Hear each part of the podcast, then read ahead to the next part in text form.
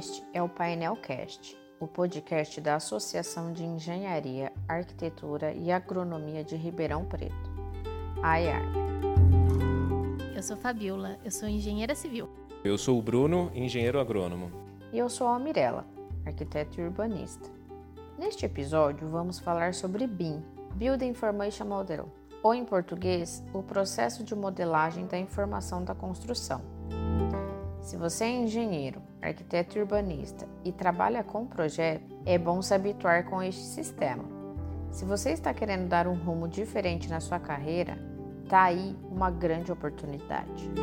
O BIM não é um software, não é uma técnica e pode ser que não seja nada do que você esteja pensando, mas bem mais do que isso.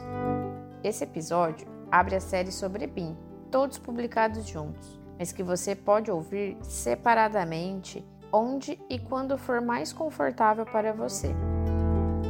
Nós conversamos com Marcelo Rosberg, especialista em BIM, que vai se apresentar logo mais, que falou sobre questões legais e culturais da implantação do sistema, sobre formação em BIM e oportunidades no mercado de trabalho. Ah, e eu participei da entrevista do roteiro das perguntas, mas não apareço no episódio por motivos de. Você quer tentar, Mi? Não, não, não sei nada. A Mirella está ótima sem voz. É até bonitinho. Nesse episódio, o de abertura da série, falamos sobre a resistência da indústria em adotar o sistema, que foi desenvolvido em 1974, mas só em 2004 passou a ser adotado. Falamos também da Estratégia Nacional BIM-BR, um importante esforço governamental para implantar o sistema. No segundo episódio, falamos sobre os diferentes níveis de modelagem e o que isso significa para nós, profissionais da construção civil, para os clientes e operários. Na terceira e última parte, abordamos a oportunidade de carreira que o sistema oferece e como você pode se capacitar. Vamos ao episódio? Primeiramente, muito obrigada, boas-vindas, boa noite, né? Hoje a gente tem uma, uma ideia de boa noite, boa tarde, bom dia, que, que não sabe qual horário as pessoas em si vão ouvir. Pode se apresentar, professor. Bom, meu nome é Marcelo Rosbach, sou engenheiro geni informática. O que, que é isso? É um engenheiro da computação, só que a minha formação foi, na, foi feita na França. Bom, além disso, eu sou, eu tenho bacharelado em arquitetura e urbanismo, também em gestão pública, sou pós-graduado em MBA de gestão de projetos. E a minha vida com o BIM aconteceu aí há mais ou menos uns 10 anos, quando eu tive acesso a um livro, a um livro de um grande amigo meu, Alex Juste, e eu adquiri esse livro com o intuito de fazer com que ele servisse de norte para um curso da minha empresa que desenvolve cursos. E quando eu cheguei com esse livro lá, na equipe de desenvolvimento, eles assustaram. Eles falaram: Marcelo, isso aqui não, não é para agora, cara. Isso aqui não, não vai vender nada, cara. E aí eu falei: como assim não vai vender nada, né? E eles falaram assim: não, porque atualmente as pessoas só querem saber de AutoCAD. Ninguém quer saber do que é BIM, ninguém quer saber desse tal de Revit. É, e aí eu fiquei um pouco frustrado e guardei isso, esse sentimento ruim. E desde então eu busquei formas de fazer com que esse tal de BIM fizesse parte do meu dia a dia. E assim vem sendo já cerca de 10 anos que eu trabalho com. É, eu tenho também empresas de arquitetura, engenharia, construção, operações, e eu sempre insiro BIM aí no meu dia a dia, faz certo tempo já, como vocês viram. Por que a tecnologia demorou para ser adotada no Brasil? Bom, quando nós falamos de tecnologia e de implementação do BIM, nós temos algumas características que norteiam não só o processo de implementação do BIM no Brasil, mas também no mundo. Tá? Por quê? Nós sabemos que o desenvolvimento desse termo e o cunho dessa cultura do BIM, ela iniciou aproximadamente em 1974 né? Foi quando o grande Charles Eastman, que faleceu ano passado, é, ele teve essa ideia de vincular a tecnologia a processos e à gestão de pessoas e trazer o BIM nesse segmento que é tão precário nessa, nessa parte de gestão. Mas aí o que, que aconteceu? Nós tivemos um grande hiato de tempo. Por mais que ele tivesse sido, o conceito tivesse sido criado em 74, ele passou a ser implementado de fato em torno de 2004. E aí as pessoas me perguntam por que que demorou tanto. E eu falo que 2004 é um ano muito especial para mim, que é o ano que o meu Santos foi campeão brasileiro. e 2004 também marcou esse, essa disseminação do BIM, não só no Brasil, mas no mundo, por três grandes fatores. Primeiro fator, o BIM ele precisa muito de tecnologia. Nós não tínhamos computadores bons, entre aspas, o suficiente para abrir um modelo e para operar tanta informação quanto o BIM demanda. Esse era o primeiro fator. O segundo fator foi que nós não tínhamos uma infraestrutura boa o suficiente para que esse processo pudesse ocorrer, esse processo que demanda um trabalho colaborativo.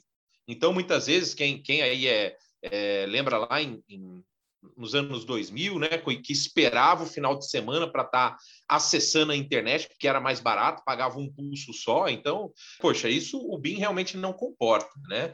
E aí nós tivemos aí um terceiro ponto predominante para que isso iniciasse em 2004, que é a questão da normalização. A primeira norma ISO, ela teve a sua publicação ainda no modo rascunho em 2004. Tá? Então, nós, com, com esses três grandes fatores aí, nós percebemos que o processo de disseminação do BIM iniciou de verdade lá no, é, é em torno de 2004, sendo que é, tivemos aí o, o, o cunha, o, a formação do, do que é o termo e do conceito em torno de 1974. Interessante a gente é, prestar atenção que a grande maioria dos processos hoje são ainda desenvolvidos em CAD, né? E a gente vê que tem uma resistência grande dos profissionais em mudar para um software que tem essa compatibilização em BIM. Por que, que você acha que está tendo essa resistência? Essa resistência ela é inerente ao ser humano. Vejam só, vocês todos aqui têm os seus processos diários, têm os seus processos e esses processos eles são executados dia após dia, né? Todos nós quando pelo menos uma vez por semana nós limpamos a nossa casa, não é isso? E agora vamos imaginar aqui se eu chego na casa de vocês hoje e falo assim para vocês: olha, vocês vão primeiro passar pano no móvel para depois varrer o chão. Vocês vão falar, não, professor, mas se eu fizer isso, vai subir a poeira, vai sujar todo o móvel. Eu vou falar, não, mas eu tenho uma vassoura aqui que é mágica. Essa vassoura vai fazer com que o pó não suba. E aí vocês vão falar: não, eu sou resistente a isso, porque a vassoura funcionou desde que eu nasci. Né? Tá a vassoura lá há 10, 15 anos eu usando-a e agora você quer substituir, quer trocar tudo? Não, vamos com calma. Então, isso já é natural do ser humano, tá? Essa resistência a mudanças. Além disso, nós temos um fator crucial, que é qual? Que é o fator financeiro. Nós sabemos que a implementação e mesmo a implantação, que é o início da utilização do BIM, ela não é barata. Ela vai demandar de, primeiro, softwares que muitas vezes são mais caros, até por jogada de marketing das empresas, das software houses, né, que são as empresas que desenvolvem software. Segundo, nós precisaremos de mais infraestrutura para fazer esse processo colaborativo acontecer. Né? Então, eu vou ter que assinar uma banda de internet maior, senão não vai pegar. Né? Terceiro, computadores melhores armazenamento maior. Então, tudo isso gera um custo que muitas vezes o escritório que já está com, com, a corda no pescoço, né? É, ou a construtora que está ali já habituada até com aquele método que ela opera há muito tempo, muitas vezes ela não tem interesse em fazer isso. Tá? Então, nós percebemos o quê? Que a implantação de um sistema de gestão, como o BIM é, Normalmente ele acontece num formato top-down. Nós chamamos o formato top-down por quê? Porque ele, é, essa implementação ela acontece de cima para baixo. Então, o top-down ele acontece com o governo fazendo uma série de exigências, e aí isso vai disseminando por todas as camadas, inicialmente que tem interesse em prestar serviços para o governo, mas depois isso acaba virando um padrão de mercado, até porque as prefeituras passam a também se não exigir fornecer alguma forma de subsídio para quem apresenta projetos utilizando o BIM, por exemplo. Então a gente percebe que o processo ele pode até demorar para ser implementado, mas ele será implementado sem sombra de dúvidas. Então, o que eu percebo muito é isso, essa exigência do top-down, né, de cima para baixo acontecendo, e isso de fato já aconteceu, né? Nós tivemos aí, apesar desses do ano passado e desses tão conturbados, né, nós já tivemos esse início da estratégia nacional de disseminação do BIM, é, preconizada pelo governo federal.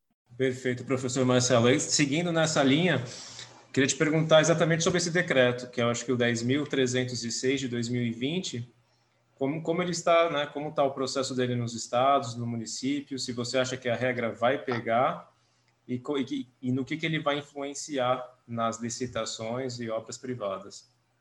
Tá, então vamos lá. Primeiro, o decreto ele é do governo federal, certo? Então, é, são as obras do governo federal e as empresas públicas do governo federal ou os órgãos e entidades do governo federal que farão uso dele. Nesse primeiro momento, as prefeituras não farão uso disso, os estados também não farão uso disso, a menos que uma obra seja financiada através de dinheiro do governo federal. Aí, quando isso acontece, a prefeitura tem que jogar o jogo do governo. Então, isso que acontece quando você tem que pegar o dinheiro de alguém, você tem que seguir as regras dele. Então, nós percebemos o quê? Que esse decreto, ele divide a implementação do BIM em três grandes níveis. Porque todos nós sabemos que o BIM ele tem também três grandes níveis. Nós temos o BIM nível 1, que é um BIM envolto ao projeto. É um BIM envolto à modelagem da informação da construção, e é um BIM que está entregando a modelagem, que está entregando o 3D, que está entregando a informação bidimensional e que está entregando muitas vezes quantitativos. Isso seria o BIM nível 1. É isso que será exigido por algumas entidades públicas a partir desse ano. Não são todas, como eu disse previamente, são só aquelas que sinalizaram como sim, eu tenho interesse, eu quero fazer aí o BIM acontecer aqui, na, por exemplo, na Caixa, na FNDE, eu quero fazer o BIM acontecer. Então, neste caso, essas empresas públicas, essas entidades públicas, elas farão licitações exigindo o BIM. Outras não, tá? Então isso depende um pouco de entidade para entidade. Agora as pessoas falam assim, tudo bem, mas quando que isso vai chegar de fato para uma prefeitura, professor? Gente, nós já temos iniciativas de prefeituras que estão exigindo o BIM. Essas iniciativas, elas não têm vínculo com a estratégia BIM-BR, ok? Estratégia BIM-BR, ela apenas preconiza como o governo deve agir. Uma prefeitura, muitas vezes, ela tem esse interesse, por quê? Porque dessa forma ela consegue agregar valor à sua gestão. Né? Então, vamos imaginar, eu sou um prefeito e eu preciso me reeleger, né? porque é isso que eu quero, eu quero perdurar, né? Eu quero perdurar. Todo, todo político quer isso, quer perdurar. Por que, que eu vou deixar um outro político implementar esse tal de BIM, sendo que eu já posso? Então, pensando nisso, por exemplo, nós temos iniciativa da Prefeitura de Salvador, com o sistema Metrópolis. O sistema Metrópolis é um sistema que, é, quando você faz a sua modelagem e salva essa modelagem no formato IFC, é, você já consegue enviar isso do seu computador sem uma visita física até a prefeitura. Você não precisa mais modelar, criar sua prancha, você só modela, mas não precisa criar sua prancha inserindo cotas, etc. Não precisa, ele já ele é um sistema inteligente que faz a análise, analisa o recuo, analisa o pé direito, analisa a altura máxima da edificação, e aí ele faz essa, essa verificação com o código de obras do município, ele faz essa verificação com normas, etc., que você lançou no sistema, e aí ele aprova ou recusa o projeto e gera um comunique-se. Só que tem uma grande particularidade: quem não entregar no formato IFC só consegue essa aprovação aproximadamente em 40, 60 dias. Agora, quem entregar no formato IFC é uma semana. Pergunto para você: você acha que o consumidor vai contratar mais quem aprova o projeto em uma semana ou quem aprova em 60 dias? Ou seja, a prefeitura e o BIM acabaram criando um diferencial mercadológico para quem utiliza o BIM. Então, assim, por mais que isso não seja uma obrigação, uma obrigatoriedade criada pelo governo. Não, isso não existe. É uma lenda, tá? Os estados e municípios eles também vão ter interesse em implementar, porque eles não são bobo nem nada e eles querem votos. E isso vai fazer com que a coisa aconteça. O que, que você acha que, que o BIM, tá, acho que já está bem claro até, mas, por exemplo, no processo de licitação, no processo de governo e até mesmo para as empresas privadas, digamos, porque pelo eu, eu, não sou da área, tá? Então foi a Fabiola que me, me apresentou toda essa ideia. Agradeço ela, fiquei até bem, bem entusiasmado. A minha pergunta é, do jeito que ela me apresentou, existe uma economia muito grande. Você vai desperdiçar menos material, para você, se você já está no nível 300, onde você tem a instalação, já tem tudo, então você já consegue prever toda a parte de tubulação, evitar ficar quebrando coisa à toa. Por que que isso já não entra agora nas empresas, mesmo não tendo esse requisito do governo? Não traria uma economia que esse gasto inicial a mais em software, em, em hardware, não se justificaria numa economia final? E, e, e, no setor público, o que, que a gente conseguiria ver também? Se seriam reduções nos valores das licitações, um controle maior para evitar um pouco de corrupção, que é um quadro sistêmico. Será que não é por isso também que está demorando para implantar isso no Brasil? Porque vai começar a fechar o cerco, a galera vai ter que pensar mais para tirar um pouco. Nós temos algumas particularidades aí quando nós falamos sobre essa morosidade de implementação. Né? A primeira delas é a seguinte: nós, eu já disse aqui que o BIM ele vai ser implementado e está sendo implementado de acordo com o decreto, né? E esse decreto, primeiro, ele, ele vai preconizar a inserção do BIM no processo projetual, ok? E quando nós falamos de projeto, quem aqui já desenvolveu projeto para o âmbito público? Por exemplo, eu já fiz projeto para apresentar para a Caixa, Caixa Econômica Federal. Eu vou falar uma coisa: eles são super, super, super exigentes. Super exigentes para projeto. Super. É extremamente difícil de você cumprir e você tem que ter uma série de pré-requisitos para você atendê-los. Com a adesão do BIM, isso vai ser elevado ainda mais. Então, você vai entregar um projeto ainda melhor para a Caixa. Ainda melhor. Isso é o BIM nível 1. Ela já está exigindo isso. Quando nós falamos de BIM nível 3, que é a operação, eu também presto serviços de operação para a Prefeitura de São José dos Campos, serviço de operação é, e manutenção de elevadores. E aí o que, que acontece? Nós categorizamos a priorização dos clientes e o cliente público ele tem uma prioridade muito maior sobre o cliente, o cliente privado, muito maior sobre o cliente privado. Por quê? Porque eu tenho multa se eu não chegar lá em meia hora.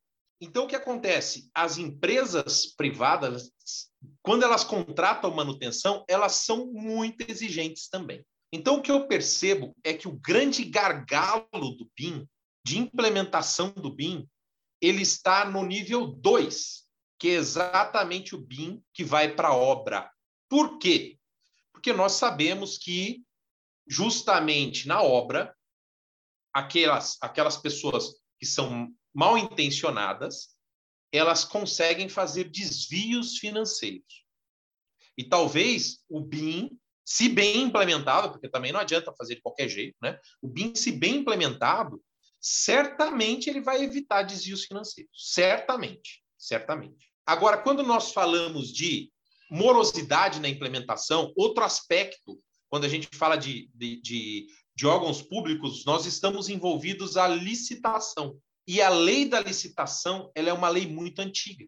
Acontece que agora está em trâmite, e as vias de fato já, praticamente basta o presidente assinar para que seja lançada uma nova lei da licitação. Essa nova lei da licitação ela vai favorecer muito, mas muito, a adesão do BIM, até porque essa lei ela sofreu ajustes para se adequar à estratégia de implementação do BIM porque o BIM ele vem a ser um grande cabo eleitoral do governo. Agora, quando nós falamos de entidades privadas, qual que é o grande problema? Por que, que o BIM não é tão, não tem tanta aderência no mercado? Primeiro, porque as empresas privadas elas têm um grande medo de inserir novas situações dentro da rotina que elas já tinham. Elas têm um grande medo de inovar. Né? O mercado nacional ele é tremendamente conservador. Nós percebemos isso por quê? Porque a construção civil é a mesma desde 1900. né? É aquela construção que utiliza ainda tijolos, na é verdade. Então, assim, isso denota um grau de, de, de, de não querer assumir riscos que talvez uma adesão de um novo sistema represente. Mesmo porque, se você trocar o software só, você pouco vai representar numa diferença financeira. Como você bem disse, a diferença financeira ela aparece quando você leva isso para a obra. E quando na obra eu encontro a diferença. E para acontecer essa diferença na obra, eu vou precisar fazer com que o meu projeto seja executado na obra. Se tiver diferença, não tem como eu garantir que eu vou manter esse planejamento, que eu vou manter essa economia. Como que eu vou garantir isso? Então, esse é um grande gargalo também, porque imagina você, você é um coordenador de uma determinada empresa, de uma construtora. E aí você chegou lá e falou assim: "Olha, vamos implementar o BIM aqui. Eu garanto para vocês que vocês vão ter 10% de economia na obra. E se por acaso você coloca os softwares lá, as pessoas começam a fazer, e você não encontra essa economia depois, porque você especificou lá um índice, uma métrica, será que eles vão demitir quem? É você que indicou, né? Então, e, e isso é um grande problema, porque assim, como você vai garantir que as pessoas na obra executem aquilo que foi planejado? Se muitas vezes a pessoa da obra não sabe nem ler, ela quer fazer aquele traço de concreto do jeito que ela faz desde criancinha. O seu Zé não quer inovar, dane-se. Então, esse é o gargalo. O gargalo é humano. O gargalo não é tecnológico, sabe? Então, essa é uma é, então. característica bem interessante aí que nós temos nesse segmento.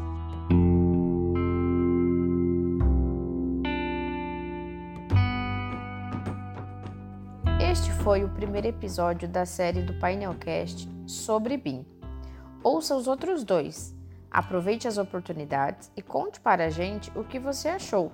Você pode mandar mensagens por e-mail na aba Contato do site da EARP ou marcar a associação nas suas redes sociais. O Painelcast é gravado à distância por meio da plataforma Zoom.